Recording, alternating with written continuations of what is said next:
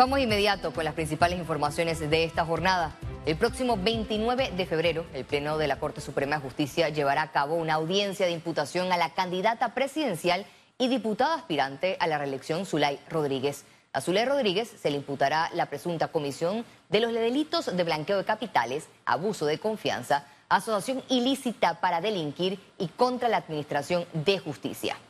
Y ahora seguimos con otras noticias en el plano político.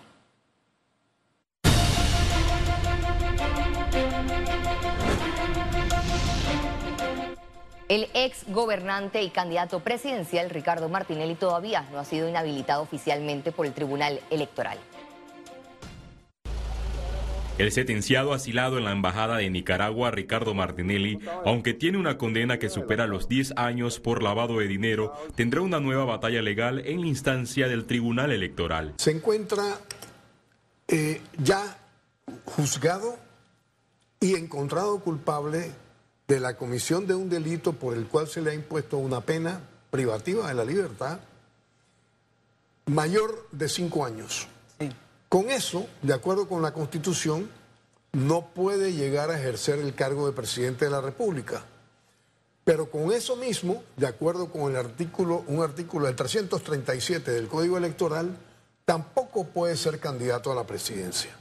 Pero la gran pregunta es, ¿podrá correr Martinelli a la silla presidencial con este escenario? No queda más remedio que el Tribunal Electoral diga que de acuerdo con la ley, él ya está inhabilitado y por consiguiente debe ser suprimido de la papeleta. El abogado especialista en derecho electoral Javier Ordinola manifestó que el Tribunal Electoral debe ser muy cuidadoso al aplicarle el artículo 180 de la Constitución a Ricardo Martinelli, el cual deja claro que nadie con una condena superior a cinco años puede ser presidente de la República. Porque no hay en el Código Electoral una norma que establezca que después que yo reconozco una postulación en firme, después que esa postulación ha superado el periodo de impugnación, periodo en donde cualquier ciudadano, cualquier candidato, cualquier partido político puede impugnar una postulación, eh, es un poco complicado establecer un procedimiento para efectos de, en este momento, sacar al señor Ricardo Martinelli de la contienda electoral. Si Martinelli es inhabilitado, su compañero de fórmula José Raúl Mulino quedaría como candidato presidencial, pero sin aspirante a la vicepresidencia. Félix Antonio Chávez, Econius. Y trabajar para lograrlo. El candidato presidencial por el Partido Popular, Martín Torrijos, dijo que espera que la institución electoral no vuelva a cometer errores. Así reaccionó tras las declaraciones del magistrado del Tribunal Electoral, Alfredo Junca, sobre el cambio de fecha del primer debate presidencial. Entonces yo espero que el Tribunal Electoral no vuelva a cometer más errores de por sí. Hay gente que quiere descalificar al árbitro porque se sienten perdidas, hay gente que quiere descalificar al árbitro porque tienen problemas judiciales. Ahora, pero que el mismo árbitro se mete un dedo, en se, se pegue el mismo, no tiene ningún sentido. Yo espero que el Tribunal Electoral entienda el momento que estamos viviendo y yo estoy listo para debatir con quien sea, cuando sea, me da igual. El aspirante por la alcaldía del Distrito de Panamá, Edison Brose, aseguró que trabajará fuerte para que la recolección de la basura regrese al municipio. Brose dijo que la ciudad está totalmente descuidada. Considero yo, y lo recalco, sería demagógico, sería irresponsable hacer promesas sobre algo que no es parte en este momento, que no tienes los recursos, la dotación para poder hacerlo. O sea, si yo le digo al país, la alcaldía va a arreglar todos los problemas de agua y todos los problemas de agua está bajo el IDAN, sería bastante irresponsable de mi parte salirme con, con, algo así. Lo que vamos a implementar es una estrategia de reciclaje agresiva. Vamos a luchar para que la recolección de, de los residuos regrese al municipio. El Tribunal Electoral coordina acciones con el sistema bancario panameño para que el uso de los fondos de las campañas políticas se hagan de forma lícita.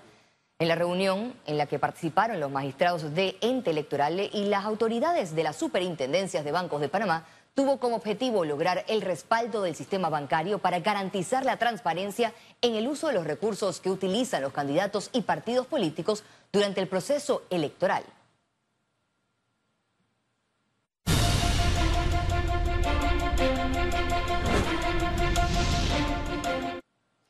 Y en otra información, el Ministerio de Salud iniciará la vacunación contra el sarampión a menores de 5 años de edad tras la alerta de la Organización Mundial de la Salud por esta enfermedad.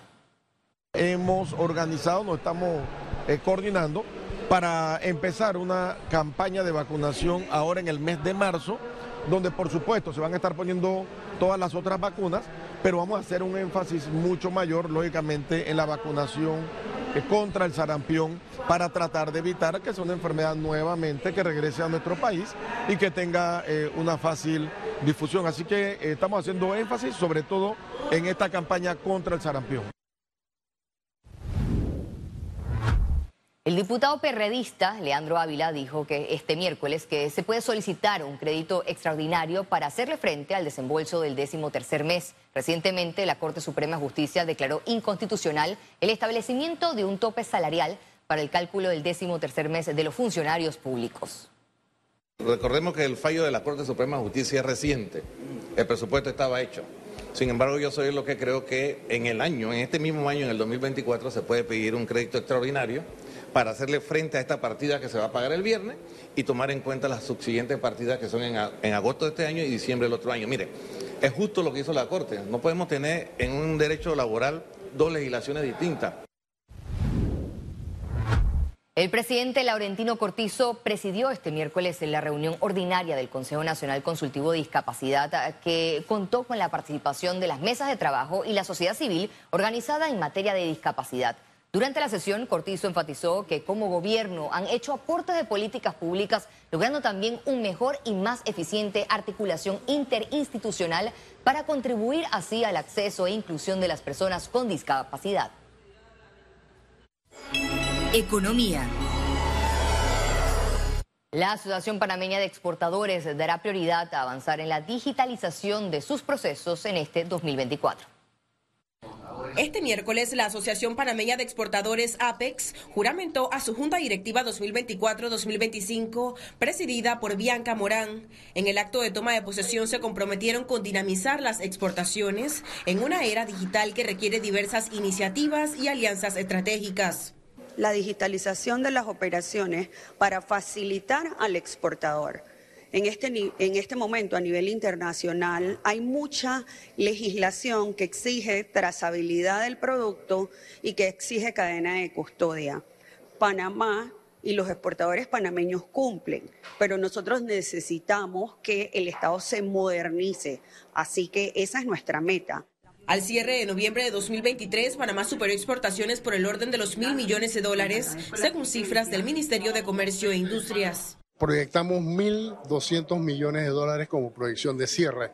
Esta es una cifra eh, récord para las exportaciones de bienes, incluyendo las exportaciones de zonas económicas eh, especiales. El sector exportador panameño continúa trabajando en ganar más mercados para sus productos y diversificarlos. Nosotros tenemos que subir el, el nivel si tenemos ahí una oportunidad que está definida, la demanda está establecida, los productos están listados, entonces nosotros tenemos que ir a producir los productos que requiere el mercado. Los principales rubros eh, son los eh, agropecuarios, tenemos eh, el banano, tenemos el café, la sandía, pero también hay rubros interesantes de alto valor, como los medicamentos que estamos exportando hacia Sudamérica y hacia Centroamérica. Panamá cuenta con 60 socios comerciales y 23 acuerdos vigentes que facilitan la exportación de su oferta. Ciara Morris, Econews. La Cámara de Comercio de Panamá reaccionó ante el anuncio de Cobre Panamá de iniciar un programa de visitas a la mina. El gremio pidió cumplir el plan de preservación y cierre anunciado por el gobierno inicialmente. Realmente esto es un tema puramente técnico que se debe estar atendiendo en este momento. No es un tema de turismo, es un tema puramente técnico y eso es lo que estábamos esperando. Entonces, nuestro, nuestro ideal es que esa hoja de ruta se mantenga, no sea modificada y se ejecute a corto plazo. En esa misma línea, el ministro de Comercio e Industrias, Jorge Rivera Staff, informó que en marzo proyectan anunciar las bases para escoger al panel de expertos que dirigirá el cierre de la mina. Les reitero a la ciudadanía entendemos la necesidad eh, de tener resultados, de tener unos pasos que hemos ido llevando adelante para seguir comunicándolos, pero recordemos, este es un proceso que va a tomar años, ¿no? Así que eh, lo importante en este momento es tomar los pasos correctos para no tener que entonces cometer errores o no que tengamos que estar retrocediendo en los próximos meses. Al regreso, internacionales.